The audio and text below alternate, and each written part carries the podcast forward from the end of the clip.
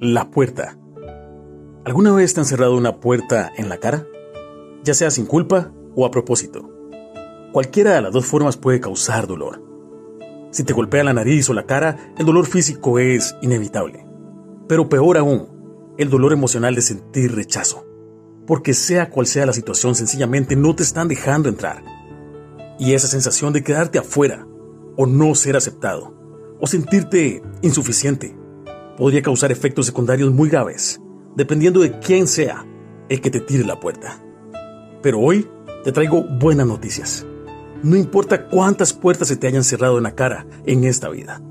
Hay una puerta que está abierta de par en par, para vos y para mí. Al atravesarla lo que nos espera es el abrazo fuerte y amoroso de nuestro Padre, del Señor Jesús, el cual tiene un banquete delicioso preparado para disfrutarlo con vos y conmigo, que somos sus ovejas, por toda la eternidad.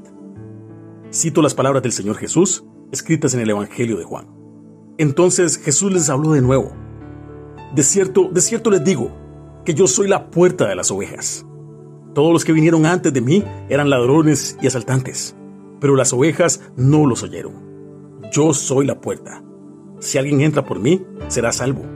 Entrará, saldrá y hallará pastos. Juan capítulo 10, versículos 7 al 9.